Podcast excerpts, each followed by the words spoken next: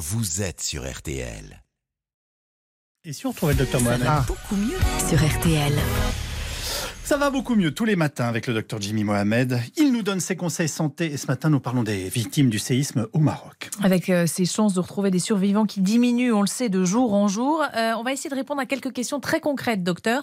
D'abord, combien de temps peut-on survivre sous les décombres? Alors c'est vrai que c'est compliqué de répondre à cette question car ça va dépendre de nombreux paramètres. Si vous êtes enseveli par exemple avec une fracture, un traumatisme abdominal, crânien ou encore une hémorragie, on le comprend assez facilement, les chances de survie sont très réduites après quelques heures, voire quelques jours. En revanche, si vous êtes emmuré ou avec de l'espace autour de vous sans trop de blessures, eh bien on peut tenir une à deux semaines en fonction des conditions. Alors justement, vous parliez d'hémorragie. Le roi du Maroc, Mohamed VI, a rappelé que toutes les 10 secondes, un patient a besoin d'un don du sang. Sauver des vies, vive le Maroc.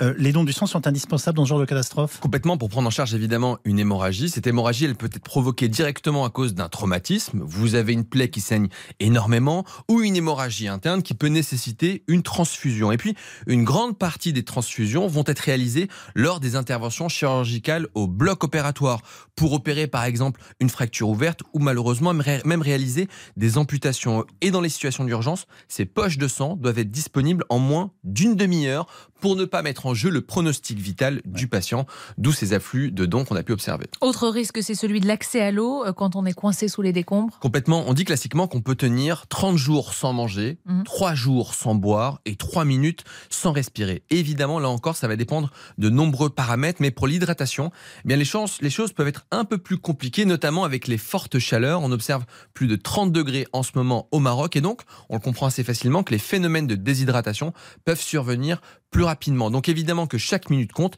même s'il est encore possible à l'heure actuelle de retrouver des survivants. Alors une fois sorti des décombres, Jimmy, une autre complication redoutée hein, des secouristes, ce qu'on appelle le crush syndrome, Oui. ou encore le syndrome des écrasés. Expliquez-nous. Alors, très peu connu du grand public, bien connu des sauveteurs qui sont sur le terrain. En fait, lorsque vous êtes écrasé et que vous restez coincé pendant plusieurs heures, plusieurs jours, la pierre qui vous bloque, par exemple, elle va venir comprimer vos structures. Mm. Les muscles, les tissus, les nerfs, les vaisseaux sanguins, qui vont souffrir du manque d'oxygène. Il va se produire une souffrance qu'on appelle ischémie qui peut conduire à la perte du membre. Et puis au moment où on vous sort des décombres, au moment où on lève l'obstacle, eh bien à ce moment-là, toutes les toxines, lorsque la circulation reparte, vont aller dans le sang et peuvent attaquer le rein, donner ce qu'on appelle une insuffisance rénale. Et puis, vos tissus vont libérer du potassium. Et cet afflux massif de potassium dans le sang peut conduire à un arrêt cardiaque. Donc là encore, même si on sauve des Mm. vies, eh bien on comprend bien que dès lors qu'on les sort des décombres, il faut être très prudent car malheureusement on peut quand même mourir.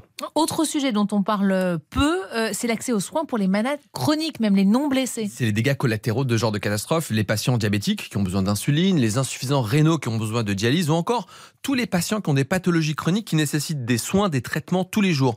Le tout dans un contexte de saturation de l'ensemble des structures hospitalières, services de réanimation, d'urgence, de traumatologie. Et puis il y a aussi le volet psychologique Mhm. qu'il faudra prendre en compte avec l'état de stress post-traumatique. Dans ce contexte, il ne faut pas hésiter à soutenir des associations ou des ONG en faisant un don, évidemment, si vous le pouvez, comme au Secours Populaire ou encore à la Croix-Rouge française. Et on espère retrouver le plus de victimes possible. Le docteur Jimmy Mohamed que l'on retrouve.